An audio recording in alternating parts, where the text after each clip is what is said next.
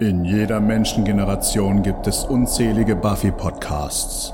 Du hast diesen auserwählt. Jede Woche wartet eine neue Folge, damit du dich dem Rewatch nicht alleine stellen musst. Ob du die Serie zum ersten oder zum hundertsten Mal siehst, komm doch mit Petra und Fabian nach Sunnydale. Sie schauen auch alles. Once more with feeling. Versuch mal ein Headset über den Handtuchturban zu ziehen. Nö, mach ich Eventuell habe ich mich gerade saudumm angestellt.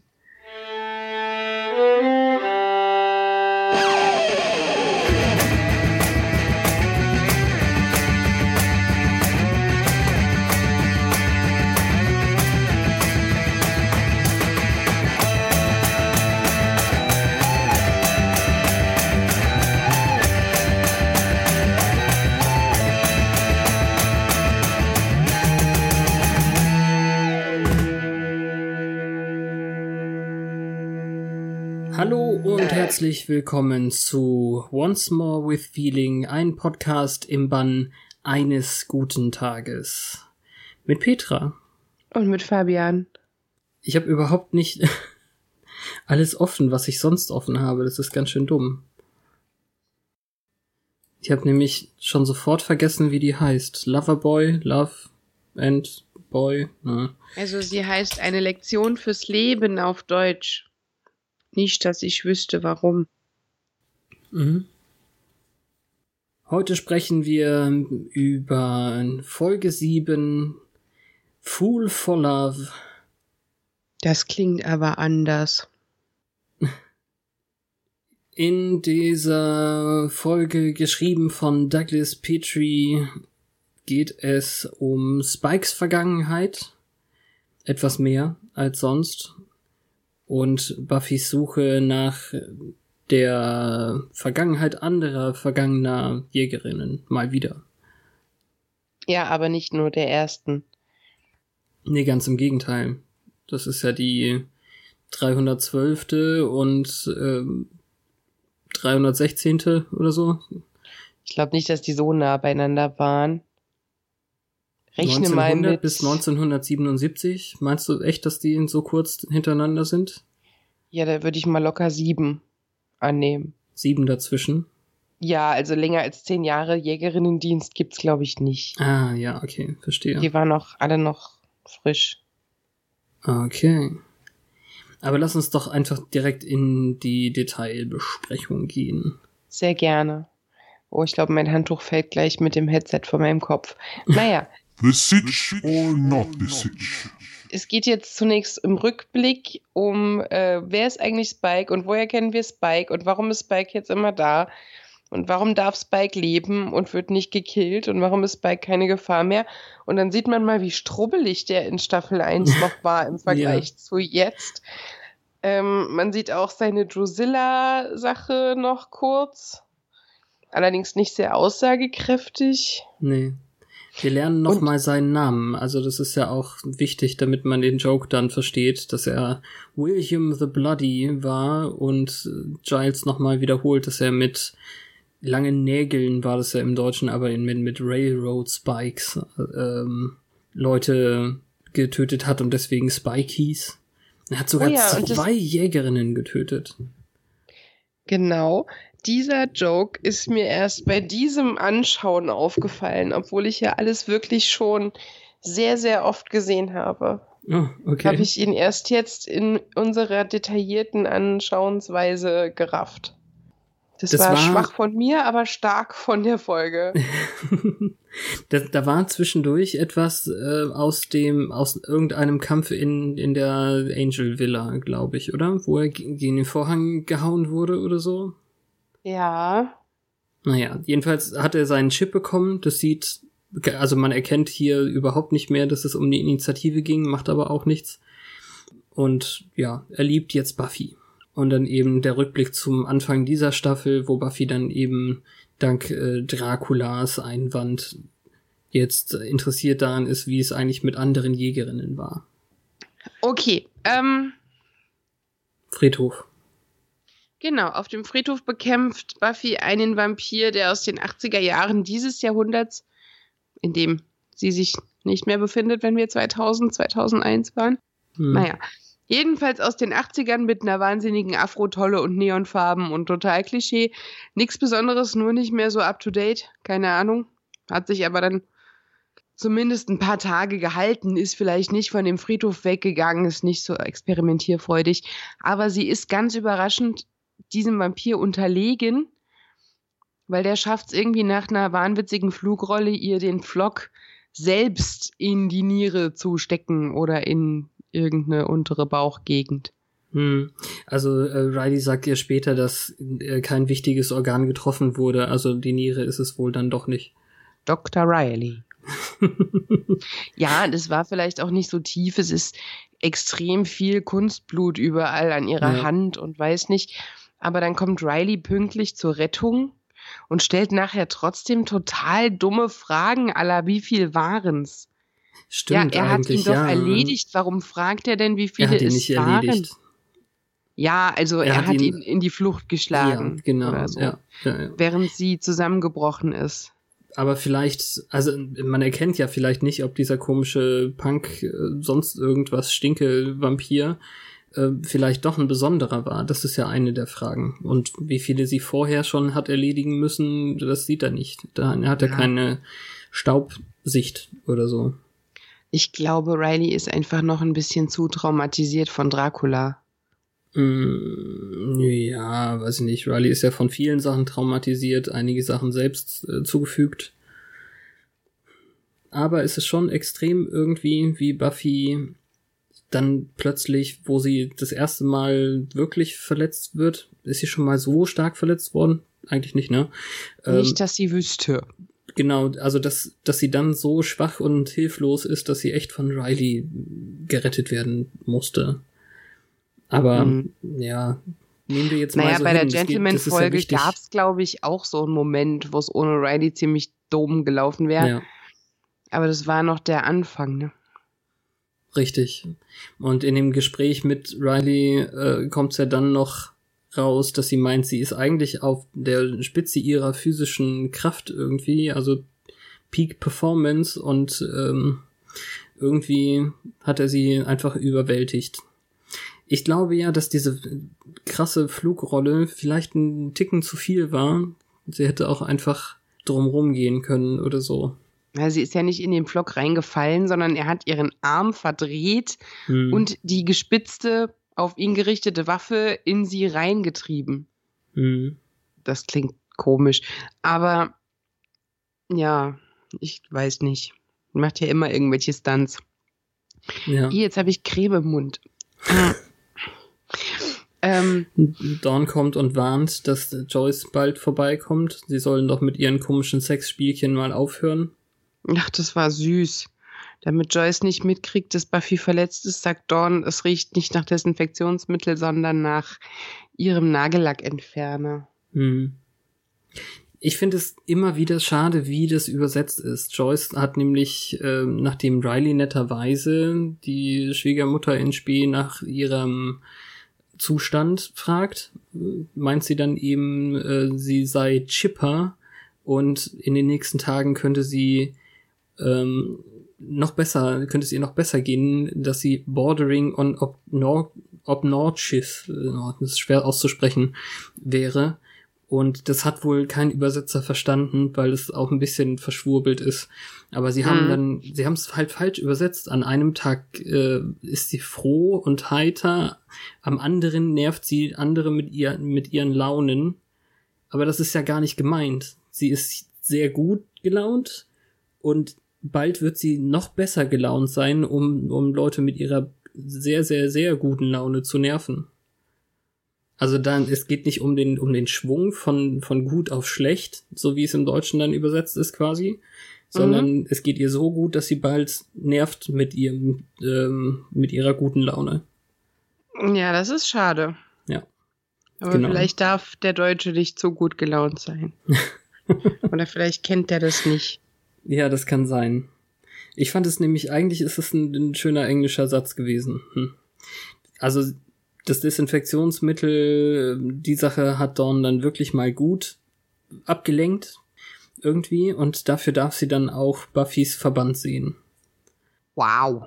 Ja, also diese Schwesternallianz ist irgendwie recht stark an der Stelle. Buffy hat sie jetzt wohl echt akzeptiert. Es wird ja jetzt gar nicht mehr Bezug darauf genommen für eine Weile, glaube ich, dass sie eigentlich nicht wirklich ihre Schwester ist.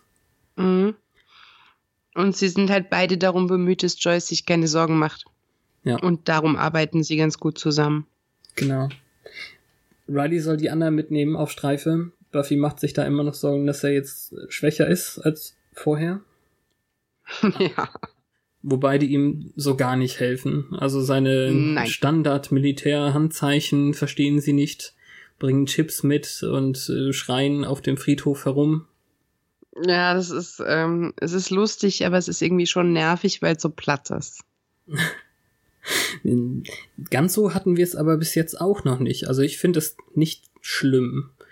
Wobei das Bewundern, äh, also Sanders Bewundern seiner Raubkatzenhaftigkeit ist äh, nicht neu. Also ich glaube, Sander hat wirklich immer noch einen recht großen Man-Crush. Meinst du? Meinst du nicht, ist es Neid?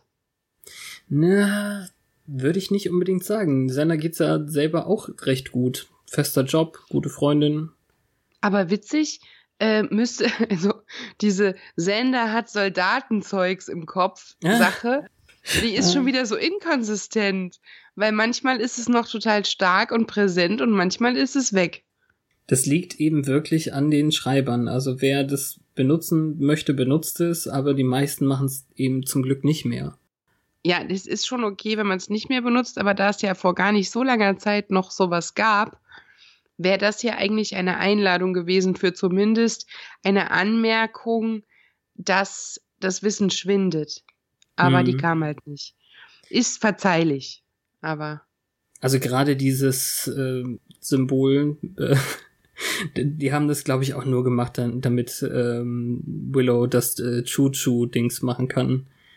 Was bedeutet das? Mitgehen oder folgen? Ich glaube, es bedeutet Choo-Choo. Das ist sehr süß gewesen.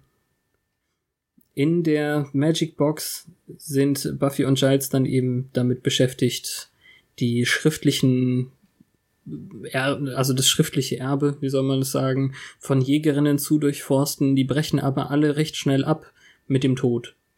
Und da sie nach dem Tod nicht mehr selber schreiben können und die Wächter scheinbar alle dann sich zurückziehen danach und nicht mehr schreiben, weil es zu schmerzhaft sein könnte, mhm. gibt es da einfach nichts über den letzten Kampf. Und gerade diese letzten Kämpfe, wo Buffy gerade fast irgendwie unterlegen wäre, sind ja das, was sie dringend interessiert.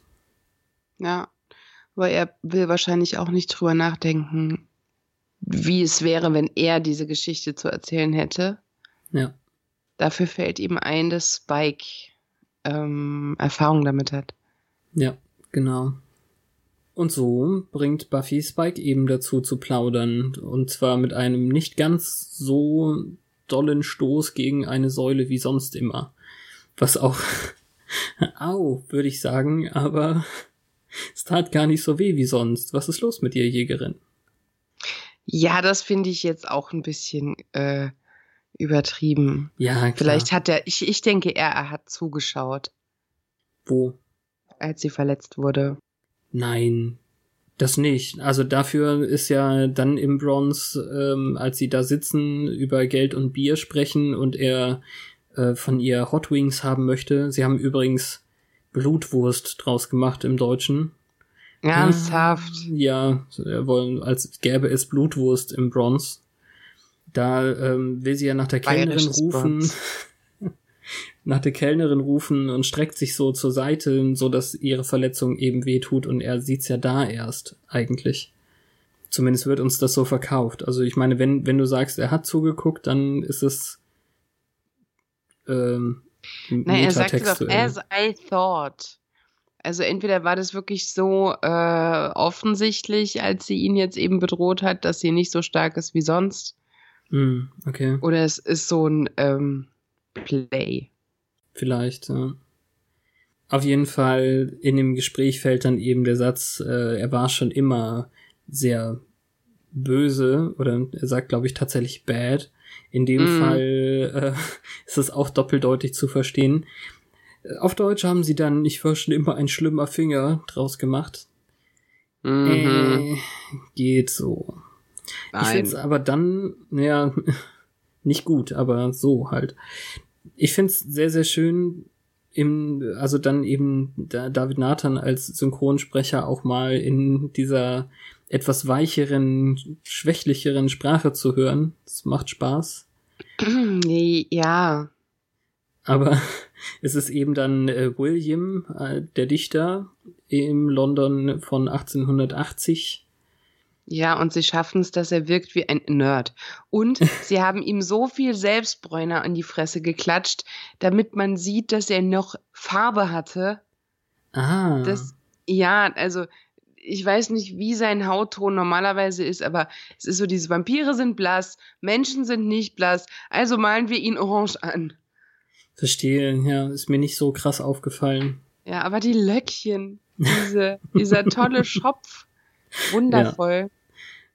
Er sucht nach reimenden Wörtern zu völlig komplizierten Wörtern, ähm, die irgendwas in Richtung glänzend und funkelnd und sowas in der Richtung bedeuten.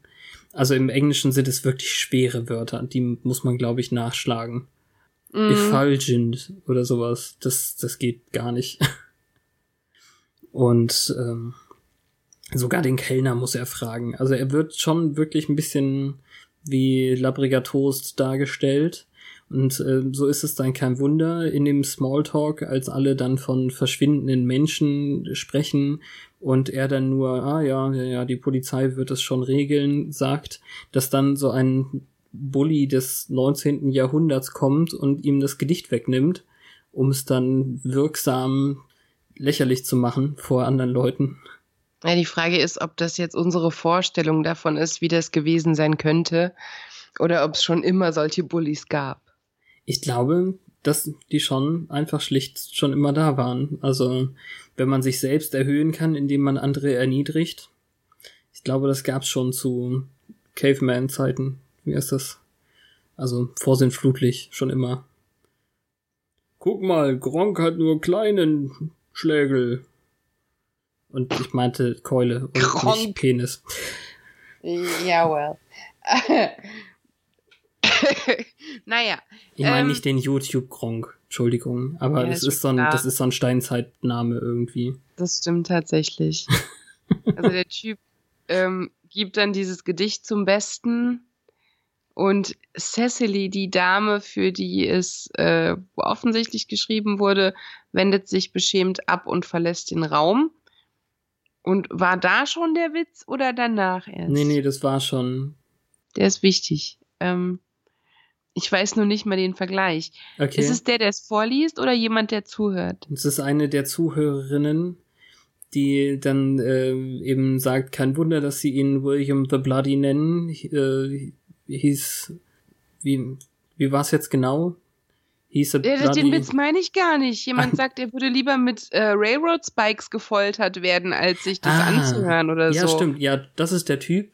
Aber die, ähm, die Frau sagt ja, sagt ja dann eben kein Wunder, dass er William the Bloody ist, weil er eben bloody awful wäre. Ah.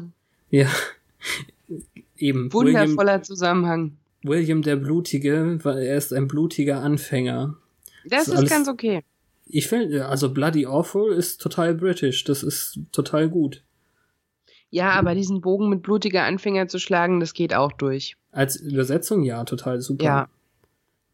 Ja, äh, er findet, also William findet dann eben seine angebetete Cecily auf einem der Sofas, Chaiselonges, ich weiß nicht, sowas halt. Und die, ja, es ist ganz schrecklich. Die ist nicht besonders nett zu ihm. Also äh, sie ist offensichtlich eben peinlich berührt, fragt, ob seine Poesie vielleicht auf sie abzielen würde und er sagt dann eben jede einzelne Silbe davon, was sie beschämend, schlimm, weiß ich nicht, was gibt's noch für schlimme Wörter dafür? Also sie findet das jedenfalls nicht gut und beleidigt ihn im Endeffekt. Ja, weil er unter ihrer Würde ist. Ja. Und ich finde, im, also im Englischen ist der Wortlaut wichtig, im Deutschen haben sie es nicht eins zu eins übersetzt, aber ähm, es geht ja auch nicht, weil, weil äh, das You ja sie und äh, du sein kann. Aber sie sagt dann eben, you're beneath me. Wobei sie am Anfang noch so wirkt, als würde sie sich freundlich winden. Ja. Also genau. bevor sie den raushaut, ist es so ein bisschen, ein bisschen mitleidig und bei äh, Oh, please stop könnte man sogar noch meinen, dass sie sich nur ziert, Hm. weil sie halt ein bisschen kokett rüberkommt irgendwie, so als ob sie mit sich ringt, ob sie es zulässt. Aber Ja. dann so weißt du, das ist das Problem. Du bist nichts für mich. Das klingt anders, wenn ich es anders betone. You're nothing to me, William. Ja. Also und man kann den Moment sehen, wo sein Herz bricht. Man könnte richtig. seine Brust aufreißen und dort würde man ein kleines zerschmettertes Häufchen finden. Es gibt aber auch wirklich nichts, was viel schlimmer ist, zumindest als Mitleid dann für solche Sachen. Also, Ja, er weiß ja nicht, dass ich Mitleid habe. nee, aber sie, sie auch nicht, meinst du? Hast du nicht gerade gesagt, sie ist eher so ein bisschen mitleidig? Ja, das ist halt so. hm. Das ist so diese Mischung aus Eindrücken, die ich hatte, als sie sich noch Mhm. mit dem Rücken zu ihm windet. Äh, entweder will sie jetzt doch oder sie ist halt, sie versucht ihn so soft ähm, zu korben. Weiß nicht. Aber das, was sie dann macht, ist ja definitiv nicht soft. Das ist äh, harte Kante und ohne jedes äh, Empathiegefühl. Äh, Softkorben ist ein neues Verb, was ich brauche. Ja. und er läuft dann weinend weg und dann rempelt er eine Dame an, die wir kennen. Ähm, Also das ist, glaube ich, der Herr mit den langen Haaren gewesen, den du gerade verwechselt hast. nee, man, man sieht Drusilla von hinten, als er weinend Ja, über die Straße geht. Aber ich glaube, also, dass er einen gewissen Herrn Angelus angerempelt hat. Okay, das kann auch sein, aber ich habe halt Drusilla am Mantel erkannt und in der Szene darauf sieht man sie dann ja auch auf ihn zugehen. Ja. Mit ihrem zauberhaften Stimmchen. Und äh, Frau Storm im Deutschen. Sturm. Und Sturm, ihre, ja. Ihre Worte sind ein bisschen so, als wollte sie jetzt eine Anmache starten mit ähm, War dein Vater ein Dieb? Oder, oder weiß nicht, ähm, du wehgetan, als du vom Himmel gefallen bist?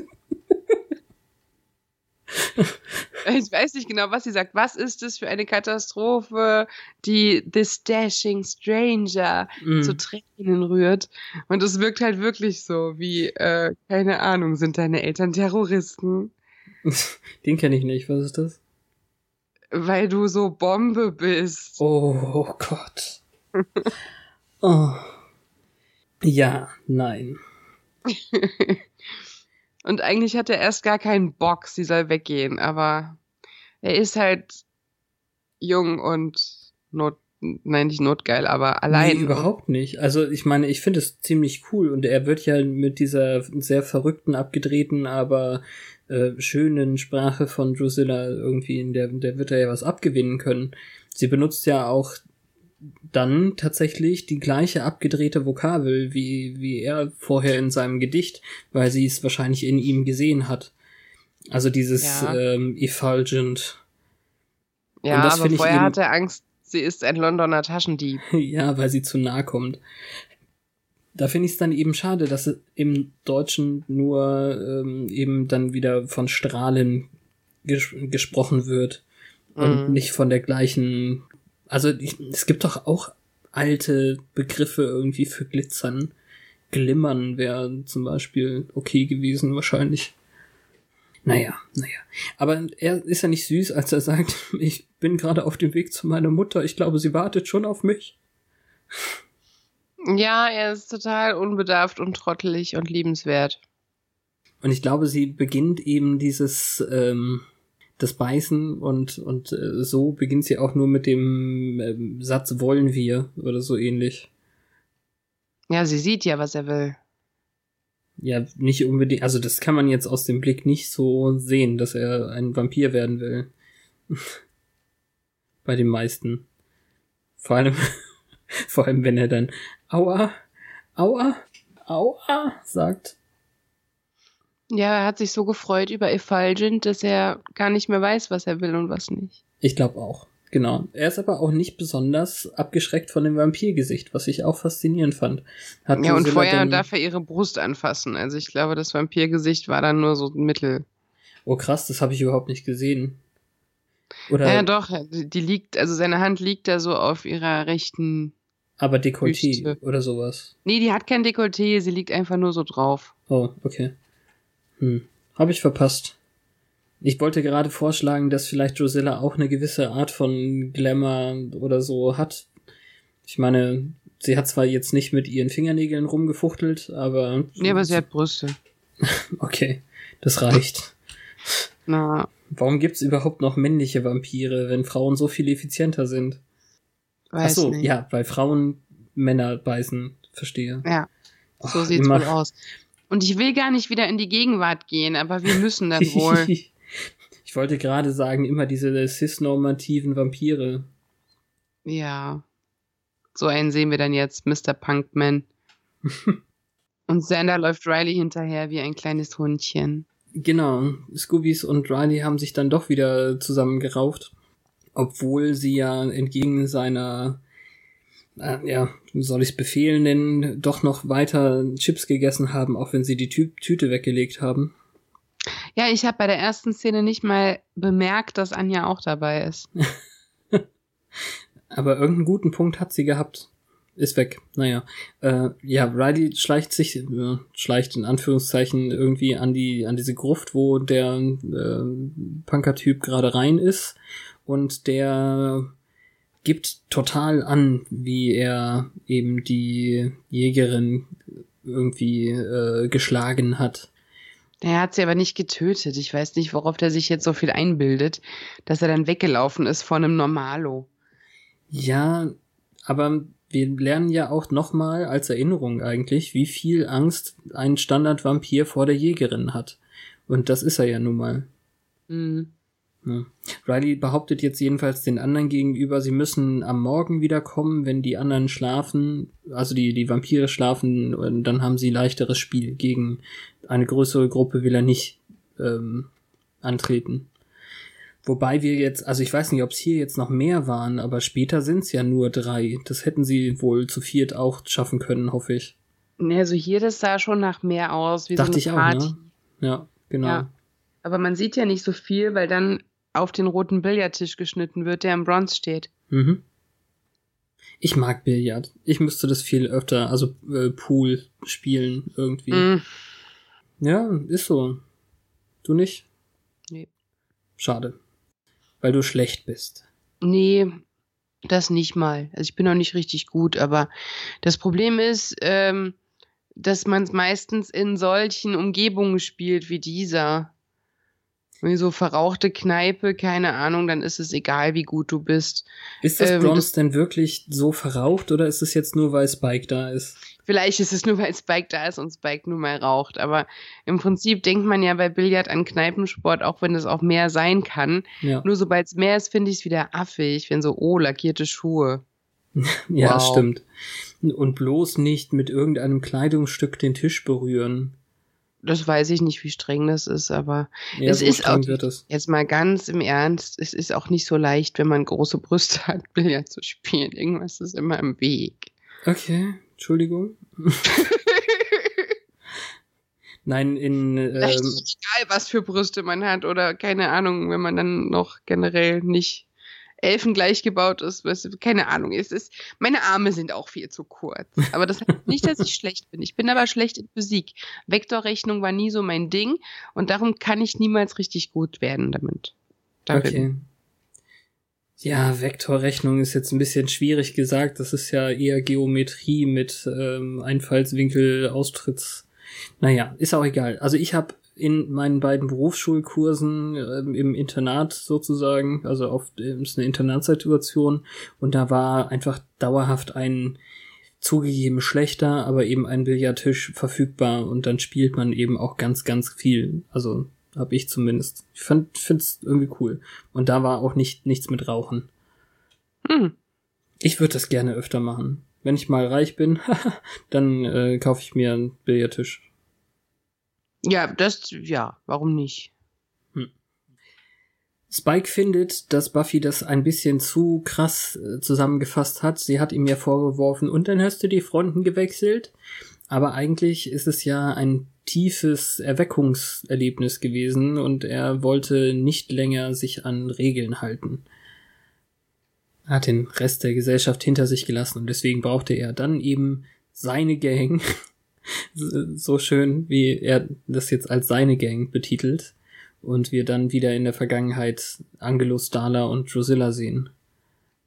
Oh ja. Ach, Dala. Ich werde jetzt einfach an dieser Stelle schon mal anbringen.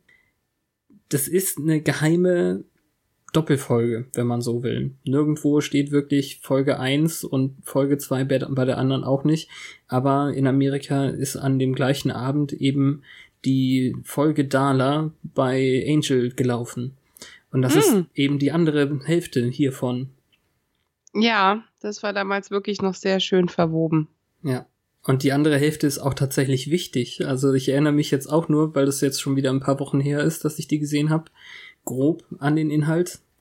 Aber ein paar Sachen sind eben wirklich anders. Also zum Beispiel diese Rempel-Geschichte von gerade, die wird dann eben aus der anderen Perspektive witzig ähm, gezeigt, eben auch, weil die drei sich unterhalten und Spike gegen sie läuft und sie äh, dann eben komisch schauen, weil Drusilla sich in diesen komischen ähm, Weichling mit großem Herzen irgendwie verguckt und ihm hinterherläuft. Also das ist, ich fand das gut verwoben.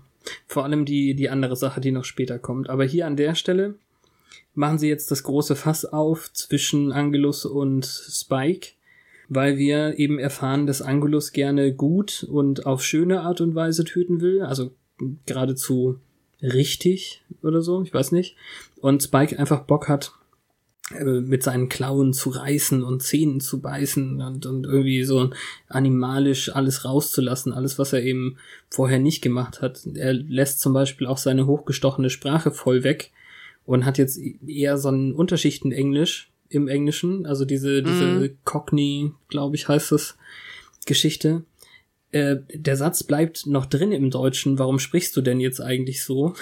Ergibt aber nicht so viel Sinn, wenn, ähm, wenn er nur ein paar Vokabeln getauscht hat und nicht den kompletten Akzent. Ja, das ist immer sehr schwierig. Oder Dialekt oder. Hm aber trotzdem irgendwie cool. Und ich mag diesen Spruch von, also irgendwie habe ich Drusilla doch vermisst. Also, Our Cup of Kings has a party now, but it isn't his birthday. Ja, also mich nervt ein bisschen, wie sehr sie sich drüber freut, wie die beiden sich fast abmurksen. Aber es ist ja konsistent, eigentlich. Hm, ja. Ja, das ist der erste Moment, wo Spike dann von der Jägerin erfährt überhaupt. Es ist übrigens ja auch noch im gleichen Jahr. Es ist immer noch 1880. Sie haben nur den Schauplatz gewechselt von London nach, ich hab schon wieder vergessen, irgendeine andere britische Stadt war es, aber glaube ich trotzdem. Mhm. Also Angelus hätte ihn auf jeden Fall noch fertig gemacht an diesem Punkt. Aber als er eben jetzt diese sehr aufregende Idee bekommt. Er möchte derjenige sein, der sich wirklich ausprobiert an einer übermächtigen Gegnerin, ist das schon was anderes. Also Angelus macht's äh, auf Nummer sicher und die verstecken sich auch, weil Spike immer Ärger anzettelt und so. Mhm. Und in unserer Zeit ist, glaube ich, das Wichtigste in die, jetzt, dass ähm, Spike eben sie ähm, am Hals und an der Schulter greift, glaube ich, und äh, sie den äh, Billardkö erst holen muss. Und das ist eben die erste Lektion. Die Jägerin muss immer erst nach ihrer Waffe greifen. Vampire sind aber quasi die Waffe. Ja, ob das komisch für sie ist, über Angel zu hören? Das ist eine gute Frage. Da kriegen wir überhaupt nichts von mit, das stimmt. Aber er hat ihn ja gar nicht bei, beim, beim Namen wahrscheinlich ähm, erwähnt, oder? Siehst naja, du das wirklich Siehst du das wirklich so, dass er eins zu eins das, was wir sehen, ihr so erzählt? Das glaube ich nämlich nicht. Er hat ja auch von seiner Gang gesprochen. Das ist es ja eigentlich in Realität auch nicht. Ja, aber die wissen doch, dass Drusilla ihn gemacht hat, oder? Ich weiß es nicht. Wie gut ist es denn erklärt worden währenddessen? Wir als Zuschauer wissen das, aber wissen das auch die Akteure? Ich dachte, Angel hätte das, als Spike aufgetaucht ist, gesagt. Hm. Wie da die Verwandtschaftsverhältnisse waren. Ja, weiß ich jetzt gerade nicht mehr. Aber ich glaube, von dem nächsten hat er tatsächlich das meiste erzählt, weil es ja dann um 1900 diese chinesische Boxerrebellion gab. Mhm. Und äh, da wird er natürlich in allen Details irgendwie ähm, erklärt haben, wie er eben die chinesische Jägerin fertig gemacht hat.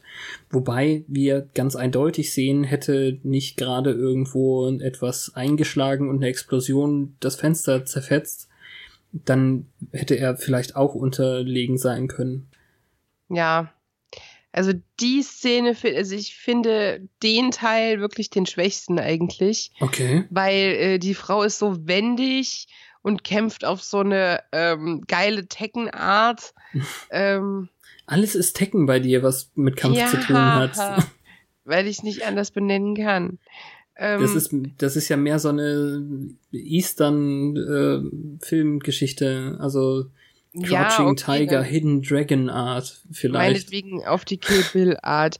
Und Na, ähm, okay. Kill Bill 2. ich weiß nicht genau. Ja, sie fuchtelt ähm, viel mit dem Schwert rum. Da hätte sie ruhig Ja, mit seinem Kopf sie, mal die von den. Tritte nach hinten und so. Ja. Das, ich finde, eigentlich war er so ungestüm und nervig und hätte, da hat er jetzt auch diese Wunde am Kopf, von der seine Narbe kommt, die ja der Schauspieler tatsächlich hat. Ah. Das sehr ist gut. total cool, weil das so ein bisschen äh, aufbaut einfach. Hat man die vorher überschminkt, überschminkt bei Vorher William hingen die Bloody? Haare drüber. Ach, cool. Da habe ich jetzt Mhm. überhaupt nicht drüber nachgedacht. Und hier ab der Stelle hat er halt so einen richtig fetten Riss. Wir wissen Mhm. also jetzt, Vampire bekommen auch Narben. ja, und dann ist sie ihm unterlegen, aber alles, was danach kommt, ist irgendwie so Billo. Ach, ich finde das okay. Das, also ja, es ist ein bisschen Füller. Äh, nur ganz kurz. Es ist ja oh, jetzt einfach. ist so aphrodisierend. Ja, gleich. Ich wollte nur noch mal darauf hinweisen, wie wichtig das jetzt eben ist, weil er mit der Geschichte, mit der ersten Jägerin, die er getötet hat, einfach dieses, ähm, die Jägerin braucht erst ihre Waffe unterstreicht, weil Mhm. er sie ja nur dann in den Schwitzkasten zum Beißen nehmen konnte, als der Pflock am Boden liegt und sie nicht rankam. Und wenn überhaupt, finde ich das irgendwie verstörend, dass sie dann sagt, ähm, auf, auf Chinesisch, äh, sag meiner Mutter, dass es mir leid tut und äh, er dann eben sagt, tut mir leid, Schätzchen, ich kann kein Chinesisch. Vielleicht ist das bei den ähm, Jägerinnen in Asien genauso wie bei den Kunstturnerinnen. Die werden ganz früh ihrer Familie weggenommen, um zu trainieren. Und darum ähm, wollte sie, dass ihre Mutter stolz auf sie ist und hat sie enttäuscht. Ja. Dadurch, dass sie gegen den dämlichen britischen Poesievampir verliert. Ja, al- also das mit dem aphrodisierenden äh, Jägerinnenblut fand ich persönlich jetzt nicht so schlimm. Das ist doch, Le- Ey, die haben gar nichts getrunken, die haben nur dran geleckt. ja, er hat getrunken und sie durfte lecken. Aber nicht richtig. ja, Er nicht hat sich leer, ja gar ja. keine Zeit, ja, der hat sich gar keine Zeit gelassen damit. Hätte er sich was abzapfen sollen für später. ja, meinst du, sein Bauchi war voll? Äh, Ja, bevor er sich den Bauch verdirbt, äh, den Magen verdirbt, irgendwie. Naja, ich fand es ein bisschen Verschwendung. Die war definitiv nicht blutleer. Okay. In jedem Fall finde ich es trotzdem gut. Wir sehen ja auch nichts zwischen den beiden, aber es gibt eben dann den Moment, dass sie doch noch eine sehr leidenschaftliche Beziehung führen, die beiden. Und das ist, finde ich, also das war es mir wert. Mhm. Wir sind dann noch in derselben äh, Rebellion auf der Straße zurück und ähm, ich muss leider sagen, im Deutschen kommt es so gar nicht rüber. Ich habe das Gefühl, dass sie vergessen haben, wie quirky und anders Drusilla waren. Oder war sie im Deutschen schon immer schlecht übersetzt? Die war schon immer sehr schlecht synchronisiert. Ja, synchronisieren ist ja das eine, aber ja, das übersetzt andere ist ja, wahrscheinlich. Mh, hm. sie ist so, sie ist so normal, indem sie sich dann eben, also sie freut sich eben und ist sehr stolz auf ihren Spikey, dass er jetzt eine Jägerin äh, getötet hat, aber es kommt halt so normal rüber alles. Mhm. Im Englischen zum Glück nicht. Also, weil, weil da ja die Formulierung noch anders ist. He killed himself a Slayer. Das ist einfach anders ja. als äh, er hat eine Jägerin getötet. Und Angel ist so neidisch. Mhm. Total. ja, die andere Sache ist ja, falls ähm, ich mir das erlauben darf, an dieser Stelle in der Angel-Folge erfahren wir eine bestimmte, einen bestimmten Fakt schon vorher irgendwie, mhm. dass ähm, Angelos vielleicht nicht äh, das ist, was er hier zeigt. Und deswegen finde ich es auch ganz cool, dass Drusilla eben äh, meint, es riecht nach Angst und äh, Angelus sagt, ja, die Straßen sind voll davon. Ah, das war als mhm. er schon die Seele hatte. Ach, na gut, dann verrat's halt. Ja, wie geil. Ja. Aber das, äh, vielleicht weiß Spike das ja gar nicht. Nee, die wissen das alle noch nicht. Das ist ja genau der Punkt. Aber kurz darauf, also in der naja, Folge. Heute Spike, meine ich. Ja, so. Heute Spike. Ja, das, das weiß ja ich nicht. Aber kurz darauf ähm, ist ja die Sache mit, ähm, dass Dala ihn konfrontiert. In der Angel-Folge. Mhm. Und ich persönlich, bei dieser supergeilen Zeitlupeneinstellung, kriege trotzdem immer noch Gänsehaut, weil es einfach cool ist, wie sie zu viert nebeneinander laufen und Spike über so ein doofes Fass springt und äh, noch so Sand auf dem Boden hochtritt und so. Ich finde es immer noch sehr, sehr, sehr cool. Ja, genau, die Szene fand ich schrecklich, aber gut. Schade. Also ich finde es ja. total gut.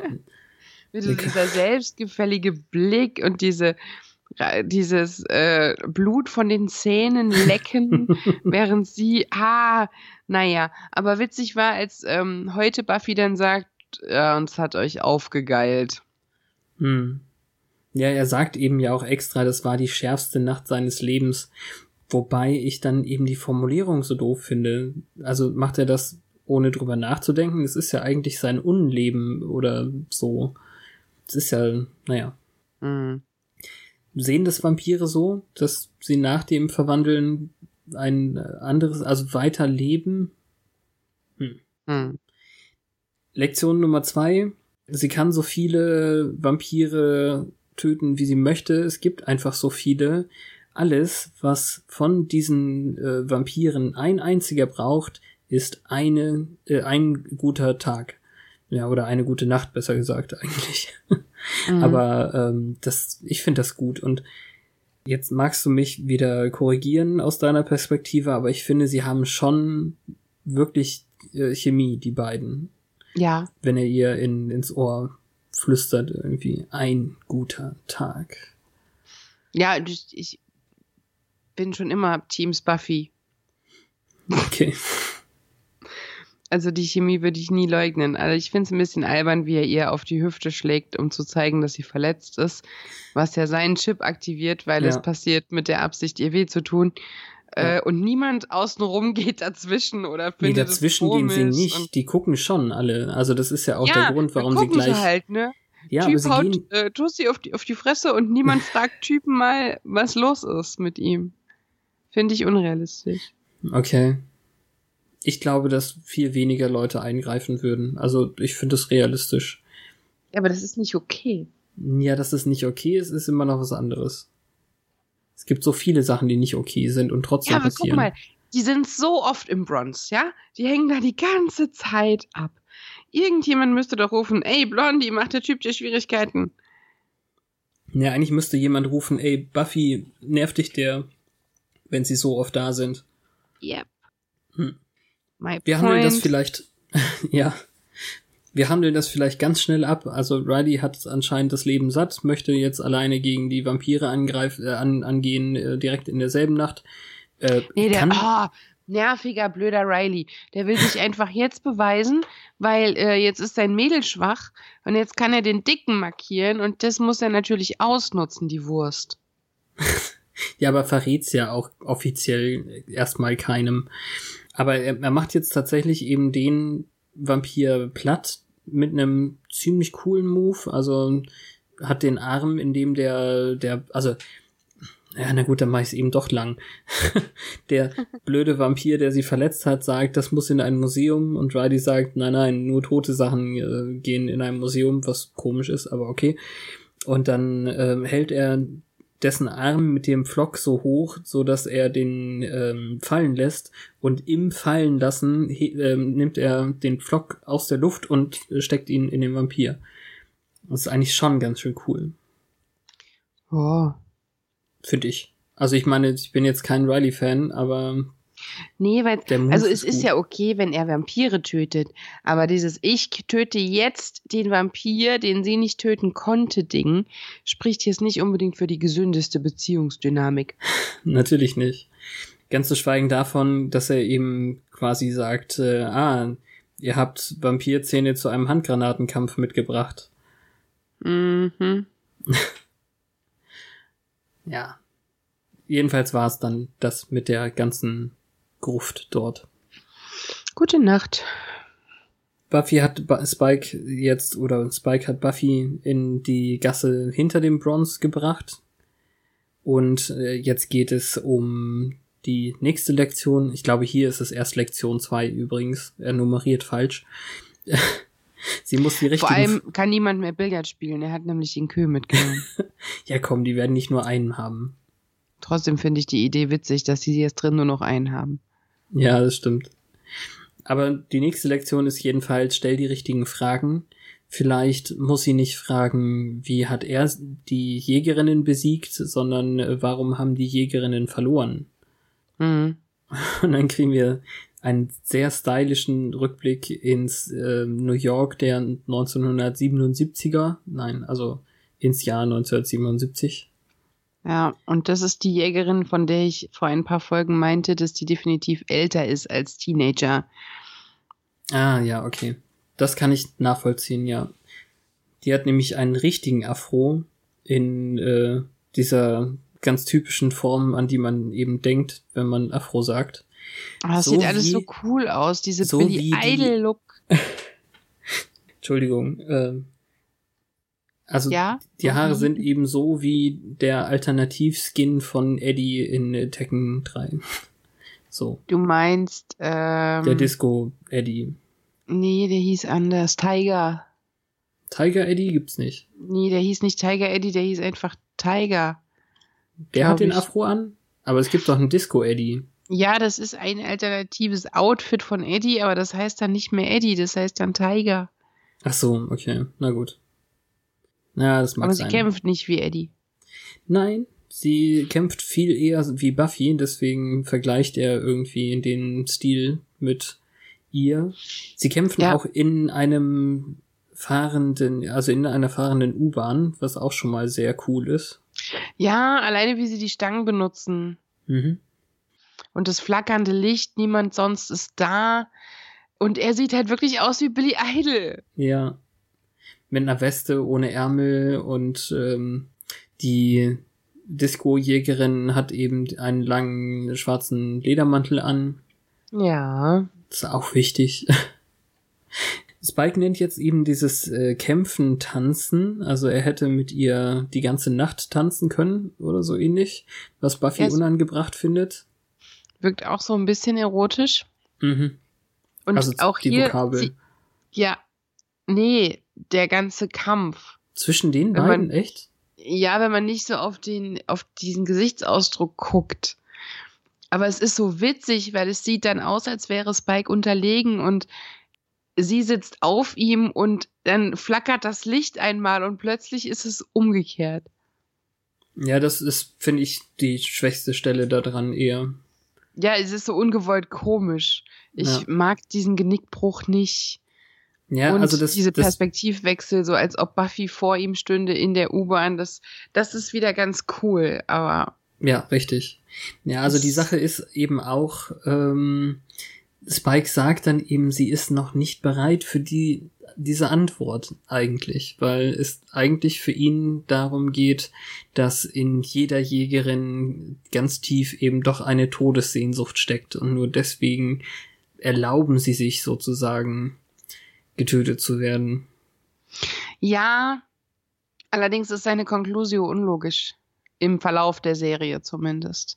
Okay, ja, das können wir ja von mir aus dann besprechen an der entsprechenden Stelle. Ja, er wirft ihr auf jeden Fall vor, auch in ihr würde so etwas stecken. Ja, also in Staffel 7 erinnere mich bitte dran. Mhm. Ähm, ja, und er klaut ihr den Mantel. Der anderen Jägerin, genau. Ja, und Buffy sagte eben, das Einzige, was sie in dieser Welt verankert, sind eben ihre Freunde und ihre Familie. Und er äh, erwähnt tatsächlich auch Dawn direkt. Also er ist ganz und gar von dem Zauber auch betroffen. Ja. Aber es ist widerlich, wie er sagt, äh, die einzige Frage ist, ob du es genauso genießen wirst wie sie oder so. Ah, ja, stimmt. Aber insgesamt ist er ja an der Stelle wirklich wieder der, eigentlich die beste Version des Bösewicht Spike, die wir bisher bekommen haben, weil er eben ja sagt, wenn es soweit ist, wenn, wenn sie nicht mehr da sind oder, oder wenn du soweit bist, dann äh, werde ich meinen guten Tag haben und äh, bin da, um dich zu töten. Und wenn Buffy, wenn wir nicht immer zu Buffys Gesicht, die ja völlig äh, gebannt irgendwie und äh, zuhört, schneiden würden, wäre das natürlich total lächerlich, dass er vor ihrem Gesicht dann klatscht. Mhm. Aber für, für mich passte das wirklich fantastisch. Also ich habe ähm, ich habe das da einfach nochmal begriffen, dass Spike sich trotz dieser ganzen Sache nicht viel ändert. Naja. Ja. Er, wir kriegen jetzt durch die Hintergrundgeschichte nochmal gezeigt, dass er eben eigentlich doch eigentlich, also ursprünglich mal ein Liebhaber war und kein Kämpfer. Also He's a lover, not a fighter. Ach so meinst, meinst du, dass der Dämon ihn nicht beherrscht? Ja, gleichzeitig ist er aber trotzdem noch der Bösewicht irgendwie. Also. Ja, ja aber der heult aber, hier gleich. Ja, aber das hat ja nun mal Gründe und das sieht ja auch keiner, also ist es nicht passiert. Aha. Nein, ich weiß schon, was du meinst, aber trotzdem hast du ihm das nicht abgekauft, dass er weiter Bösewicht sein will. Teils, teils. Ich meine, es ist natürlich, sie reden dann eben davon, dass sie beide dann eben tanzen würden, in, in diesem äh, Kampfsinn quasi, vielleicht. Und er dann seinen Kopf in, in ihre Richtung bewegt, so als würde er eben einen Kussversuch unternehmen. Was sie dann natürlich und selbstverständlich mit äh, was zur Hölle war das denn gerade beantwortet. Und da, da ist eben dann der Punkt. Also wenn das so wäre, wenn sie irgendwann diesen letzten Tanz tanzen will, dann nicht mit ihm, niemals mit ihm. Und da kommt es halt wieder, you're beneath me. Ja, und darum, also es wäre jetzt schon sehr poetisch zu glauben, dass er nicht die ganze Story erzählt hat.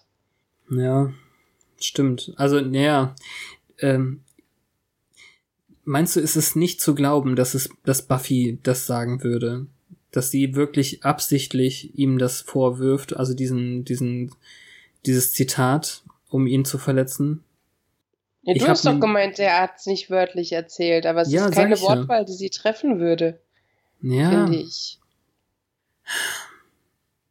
Schwierig. Es reicht auf jeden Fall, dass sie ihm die Geldscheine überwirft, als er am Boden liegt. Das ist eine heftige Demütigung und dann weint mm. er aber dann fasst er Rachepläne. Also er ist so hin und her gerissen, er ist nie konsistent, der Poet und der Dämon irgendwie. Er wechselt ständig. Ja. Selbst seine grausamste Zeit an Drusillas Seite war ja auch ambivalent, weil er mhm. wollte eigentlich nur diese Liebe leben und dann kam Angelus dazwischen und keine Ahnung. Ja, stimmt auch. Er, er ist halt, um, um jetzt mit dieser D&D Tabelle zu arbeiten, ist er halt nicht äh, schwarz oder weiß hier was. Er ist chaotisch äh, neutral, möchtest du sagen? Ja, denke ich mir so. ich habe nicht gewusst, was das Gegenteil von rechtschaffen ist. Ja, chaotisch. Ist es einfach böse? Nein, chaotisch. Rechtschaffend ist, ähm, ist eben an Gesetzen und dem Recht so, äh, entlang genau. hangelnd und chaotisch ist, ähm, ist das andere davon. Dazwischen ist neutral. Also man kann auch neutral neutral sein sozusagen, weil man gut neutral ah. und böse sein kann. Und die andere Mat also die, die, die andere Seite davon ist rechtschaffend neutral. Chaotisch. Okay. Das heißt, das Schlimmste ist chaotisch böse. Das sind die, die, äh, also wirklich die Dämonen, die geistlos töten irgendwie. Und rechtschaffend gut ist eben so der Paladin, Ritter, sowas in der Richtung. Der okay. das aus Überzeugung macht, das für das Gute kämpfen. Okay, aber du weißt, was ich meine. Und es ist so dieses, ja, ja er klar. weint, weil sie hat seine Gefühle verletzt, also hat er Gefühle, oh nein, er hat Gefühle, er mhm. möchte diese Gefühle nicht zulassen, also will er jetzt wütend werden. Und darum geht er zu Harmony in die Gruft und holt ein Gewehr, weil er sich einbildet, mit einem Gewehr könnte er mehr ausrichten als mit seinem Gesicht, obwohl ja sein Gesicht seine Waffe ist. Er hebt also die ganze Logik von vorher irgendwie auf damit, weil er, mm. Chippy Spike, braucht halt eine Waffe. Und es reicht ihm Nein. noch nicht mehr, andere auf sie aufzuhetzen oder so. Oder sich dran zu erfreuen, wenn andere versuchen, sie zu killen. Jetzt will er es selbst machen. Ja, okay, und dann ja. haben wir den schönsten Rückblick von allen, als nämlich Drusilla diesen Typen mit dem Honigkaramellgeweih datet. Nein, das ist ekelhaft. Aber lass mich. Natürlich lass mich ist bitte, es ekelhaft. Lass mich bitte äh, irgendwie auf diese, äh, diese, diese Harmony-Sachen nochmal eingehen vorher. Ähm, ich finde es nämlich eigentlich ganz schön cool, dass Harmony ihn wirklich mag anscheinend, weil sie ihn ja aufhalten will und sie zum Beispiel konsistent in dieser Welt darauf hinweist, dass er sie nicht schon wieder flocken soll, ähm, selbst wenn sie ihn kritisiert, aber er schafft es ja. doch eh nicht, sie zu töten. Er hatte ja selbst ohne Chip schon keine Chance. Und mir kommt das alles so ein bisschen wie eine Vampir-Version von Endstation Sehnsucht vor.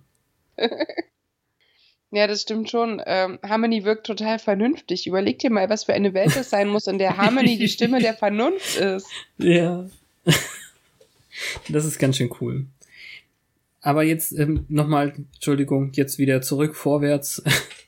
äh, ja, wir 19, sehen halt 1998 in Südamerika. In Südafrika. Südamerika. Afrika? Okay.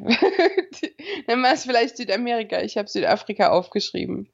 Okay. Um, ähm, ich dachte, es wäre Südamerika gewesen und mit so spanischen äh, Schildern im Hintergrund. Sowas in der Richtung. Aber es ist ja auch wirklich, ist egal. Die sind ja, die sind irgendwo weit, weit weggezogen. Äh, und ich glaube, Südamerika ist besser zu erreichen mit dem Auto mit den schwarz getünchten Scheiben als Südafrika. Okay. Aber Jedenfalls, ja. ja. An welcher also, Stelle ist das? nur, nur ganz kurz. Meinst du, dass das ist, äh, nachdem Spike versucht hat, den Ring zu ähm, haben, der. Nee, davor. Der ist ja gekommen, um diesen Ring zu haben, um sie zurückzugewinnen. Ach so. Und da hatte sie ihn schon weggeschickt, beziehungsweise beschissen mit einem, damals haben sie gesagt, Fungusdämon oder Mukusdämon. Mhm. Ähm, genau, also das ist der ist super skurril, weil sie da stehen mit einem Typen in Menschengestalt, der ein riesiges Hirschgeweih auf dem Kopf hat, das tropft. Als hätte jemand Agavendicksaft drauf ausgekippt. Und zwar viel. Und der sagt so menschliche Dinge wie, ich wusste nicht, dass sie jemanden datet, sorry. äh, und währenddessen streiten sich Drusilla und Spike darüber, dass Drusilla sagt, die Jägerin klebt an ihm oder schwebt über ihm wie eine Wolke, weil er sie liebt. Und er so, hä? Und jetzt so, mm, ah, nee, jetzt merkt er, dass also, nämlich Drusilla recht hatte und das damals schon mit ihm gelesen hat. Und was weiß ich, auf jeden Fall kommt er nicht von ihr los. Und jetzt ist er da und läuft du, los mit seinem Gewehr und ja. Bist du sicher, dass sie da von Liebe spricht? Also, Natürlich. Dann also nicht in den Vokabeln. Also er ist besessen Nein, von auf ihr. Art. Er ist Aber besessen von ihr, ja, das kann ich, das unterschreibe ich. Und äh, ah, vielleicht auf Drusilla Art, weil, weil. Und erklärt das. ja, toll, danke. Mhm. Das, ich weiß nicht, ich habe jetzt nur, also ich habe nur diese eine Deutungsdimension wahrgenommen daran. Ja, okay. Ja, okay, Aber ich kann, ich kann das sehen, wenn sie sagt, ihre Küsse oder seine Küsse schmecken nach Asche, okay, läuft. Ähm, ja. läuft. Ähm, also ja. meinst du, das ist, das ist jetzt, ähm, nachdem er bei Lovers Walk in, in Sunnydale war? Weil er war ja ähm, wegen Willow nochmal in Sunnydale. Wegen Willow. War das da schon, dass er gesagt hat, sie hat ihn verlassen für einen Fungusdämon? Nee, der Fungusdämon kam ja erst mit, bei, mit Harmony. Ja, aber da wollte, vielleicht gab es vorher schon Zweifel, weil er wollte ja vorher einen Liebeszauber, damit sie ihm nicht wegläuft. Hm. Aber da klang es ja noch so, ich hätte es nochmal genau nachgucken sollen. Ja, als hätte er den, ähm, als hätte sie den Verrat an ihr nicht vertragen, weil er sie ja geschnappt hat und gegen ihren Willen, statt das Ende der Welt herbeizuführen, lieber noch Zeit mit ihr verbringen wollte, der olle Mensch. Ja, also in der Hinsicht ist er wirklich nicht so, vielleicht ist er nicht so chaotisch. Ich weiß nicht. Ähm, äh, das ist auf jeden Fall alles total seltsam und Drusilla kann in ihn reingucken und hat auch das gesehen irgendwie. So wirkte das für mich jetzt. Und klar, er ist besessen, aber wir werden jetzt schon einige Zeit darauf hingeführt, wie besessen er ist. Und jetzt läuft er so mit seinem Gewehr in Richtung Hintereingang des Summers Haus und dort sitzt die und weint und dann kommt die verstörendste Szene überhaupt, weil er ihr die Schulter tätschelt und ein Ohr bietet. Und er hat einfach dieses Gewehr in der Hand und sie reagiert null auf das Gewehr. Also nicht, nicht besonders, dass der jetzt da mit einem Schrotgewehr rumläuft. Sie reagiert eigentlich gar nicht, außer ein klein wenig verstört, als er ihr den Rücken patscht.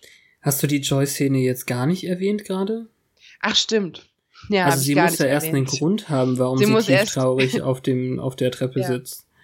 Also ja, ähm, ja, ich Entschuldigung, ich war gerade nur abgelenkt, weil ich nachgeschaut habe. Also das hier ist gar nicht der Mucus-Dämon, sondern das ist ein Chaos-Dämon und es ist eben, also die Szene spielt äh, vor Lovers Walk. Also dieser diese Szene hier ist die der Auslöser für ähm, ah, der Grund für Lovers Walk. Genau.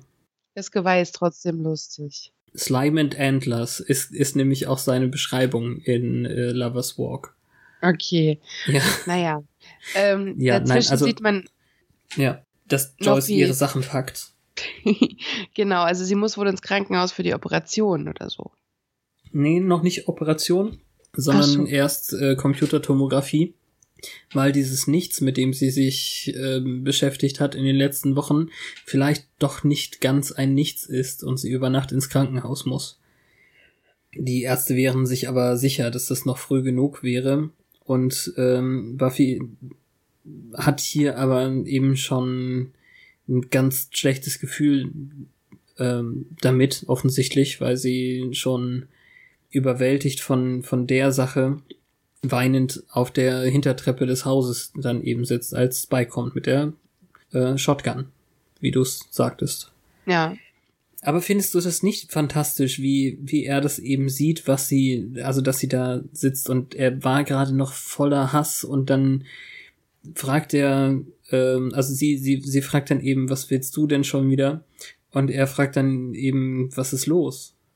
Das ist total niedlich. Und er ist eben doch mehr William als Spike. Ja. Dass er fragt, ob er etwas tun kann und ihr auf den Rücken klopft und sie eben, also all das, was er, was, was, äh, ja, vielleicht hat sie es eben wirklich nur gesagt. Nur, also ist es wirklich nur hohl gewesen, dass sie sagte, er sei nicht auf ihrer Ebene oder so. Aber ja. sie können wirklich für die letzten, ich weiß nicht, gefühlt 20 Sekunden, aber wahrscheinlich waren es doch nur so 10, schweigend da sitzen nebeneinander und es ist irgendwie wundervoll. Ja, fand ich auch. Ja. Gut. Schön. Dann sind wir aber schon wieder durch. In den Fun-Szenen der Zeit.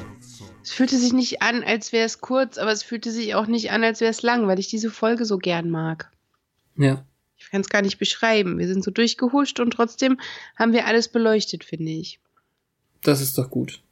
Also klar hätte man das eine oder andere Detail noch machen können, aber ich, ich will auch wieder mehr in, in die Richtung kommen, dass wir eben nicht alles nacherzählen. Vielleicht. aber hält auf jeden Fall stand. Eine der besten der Staffel und vielleicht auch Top 10 insgesamt? Um, ähm, dafür habe ich jetzt zu wenig auf dem Schirm, was noch passieren möchte, äh, äh, wird, aber ich glaube ja. Ich finde es nämlich auch. Also da sind so viele also, Kleinigkeiten und sie bauen auch ganz viel später offensichtlich auch immer wieder auf die Folge hier auf. Also wenn also ich mir eher hier Top die 3. Nein. Also das geht ja kaum. Meinst du wirklich Platz 3? Top 3. Ja, also 1 und 2 Also sind doch schon Top gesetzt. 10 gesagt, oder? Ja. Aber 1 und 2 sind für mich ja schon fest besetzt, also kann es nur 3 sein. Aus Staffel 5? Ach so, ne, aus Staffel 5, ja. Ich meinte Top 10 insgesamt. Ach so. Ach so. Ja, da ist Top 10 realistisch, definitiv. Ja, eben. Also wenn ich mir hier eben auf der Trivia-Seite angucke, wie viele Continuity-Erwähnungen hier drin sind, dass sie Mhm. sogar in den ähm, Comics irgendwann nochmal wieder auf die Folge Bezug nehmen und so. Schon echt cool. Erzähl. Nee, mache ich nicht. Kannst du selber nachgucken. Das ist ja, also in die Also du meinst jetzt nicht die, nein, du meinst jetzt nicht das Continuity, die hier äh, rückgreift, sondern aus der zurückgegriffen wird, aus der Zukunft. Auf Genau. diese Folge. Also ja, Ach erstens so, okay, das. nee, also, dann kannst du das natürlich nicht aufzählen. Ja, sag ich ja. Ich zeig, ich, ich sag dir das dann hinterher. Ich glaube zumindest, dass das, also das muss ein Comic sein, weil, ja genau, also in einem Comic äh, Spike Old Times, der 2005 rauskam, da wird man so schnell wahrscheinlich auch nicht drankommen. Da wird nämlich dann behauptet, dass äh, Cecily eigentlich Halfred war, Halfrek war. Ja, das ist auch so. Ach so. Na gut. Also das, ich habe das nichts ist, gesagt. Das, da, also es gibt nichts, was dem widerspricht. Es wird nie ausgesprochen, aber das ist Kanon. Und es gibt eine Szene, in der sie einander vorgestellt werden und beide verschämt zu Boden blicken oder Das sowas. hast du mir, glaube ich, jenseits des Podcasts schon mal erzählt. ja, letztens erst, weil ich Ja, mich so drüber hm. gefreut habe. Stimmt. Jetzt hast du es ohne mich nochmal entdeckt. aber Hallfrag kommt ja erst. Ja. Noch in dieser Staffel zwar, aber die, die kommt ja erst. Aber wahrscheinlich, also es wird angenommen, dass Cecily zu einem Rachedämon wurde in der Folge von Spikes Abschlachtung dieser Menschen. Ach so, er, ach, er, er war zurück. Ja, okay, ja, okay. Mhm. Ja, er hat wohl das mit dem Railroad Spike auch wahrgemacht. Der Typ hat ihn halt auf eine super Idee gebracht.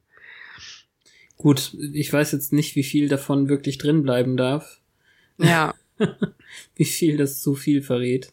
kannst es ja aufheben. Bestimmt. Für eine Staffel Outtakes-Sammlung. Oh Gott. Ja, ich weiß. Da freuen wir uns. Und wer das jetzt eben noch nicht gemacht hat, schaue doch bitte auch die entsprechende, Sp äh, jetzt wollte ich schon Spike-Folge sagen, aber die entsprechende Angel-Folge, nämlich auch Nummer 7, die Dala betitelt ist. Mhm. Ja, in beiden Fällen finde ich es gut, je weniger Angelus, desto besser. Auch wenn es gar nicht Angelus gewesen sein mag. Hast du nicht noch was von, ach, die, die ähm, männlichen Partygoer hatten ähm, Schnurrbärte. Du hast ja letzte Woche was von Schnurrbärten gesagt, dachte ich. Weiß nicht. Okay.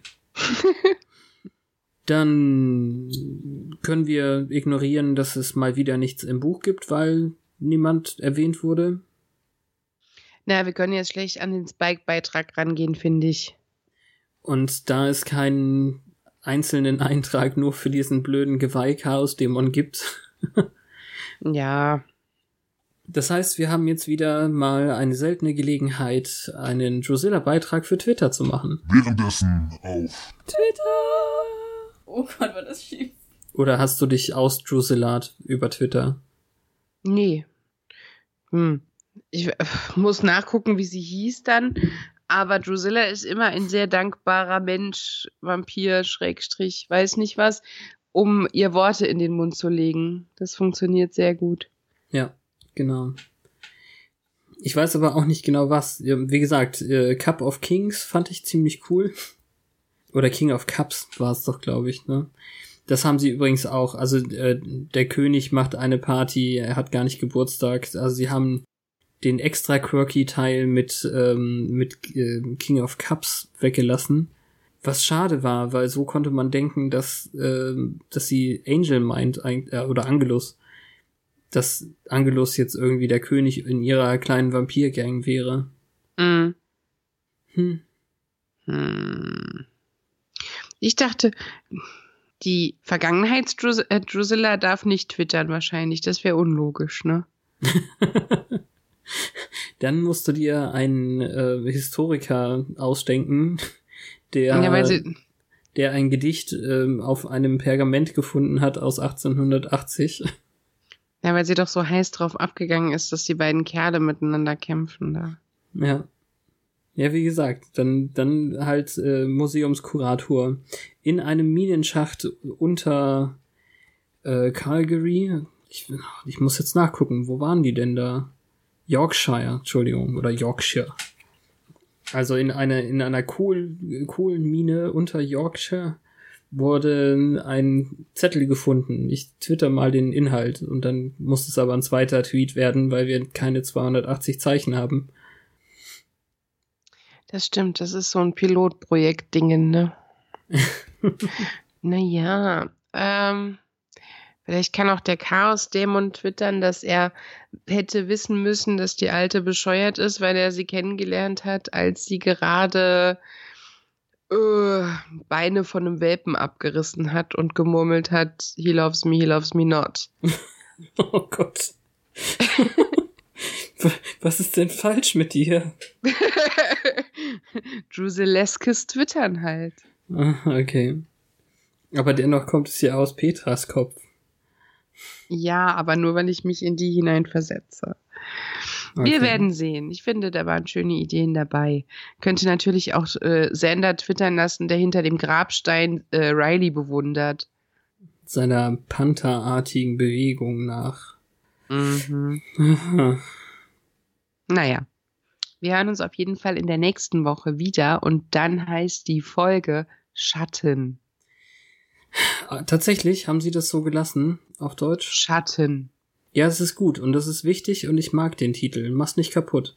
Heißt es Shadows auf Englisch? Es heißt Shadow, ja, ein Schatten. Shadow, okay. Ja. Und es geht ja auch um einen Schatten und ähm, ja. nächste Woche. Ich kaufe schon mal Taschentücher. Frau. Notleidige Frau, was? Rotkleidige Frau. Ach, die schon wieder. Yep. Okay. Du kaufst Taschentücher? Vergesst nicht, uns zu schreiben in die Kommentare auf Twitter. Oder Ach, vielleicht stimmt, das mal war wieder. So ganz rührselig. Oh. Habe ich dich noch darauf hingewiesen, dass du ja. gewappnet sein musst? Ja, ja. Ähm, ah. Nächste Woche, also, ähm, ja.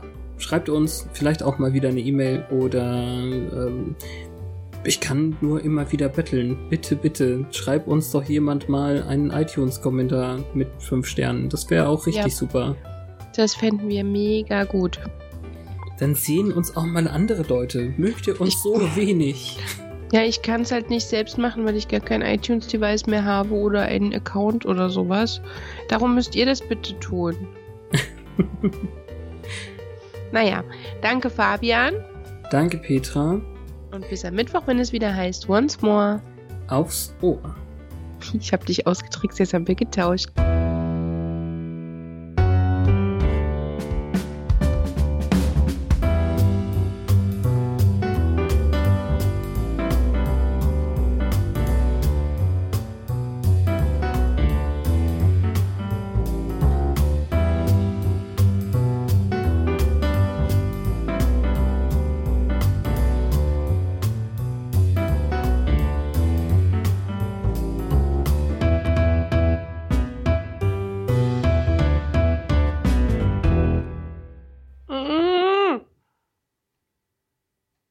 Entschuldigung.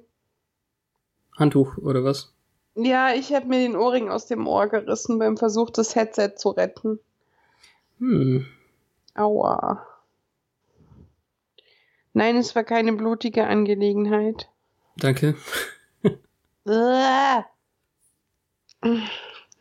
so.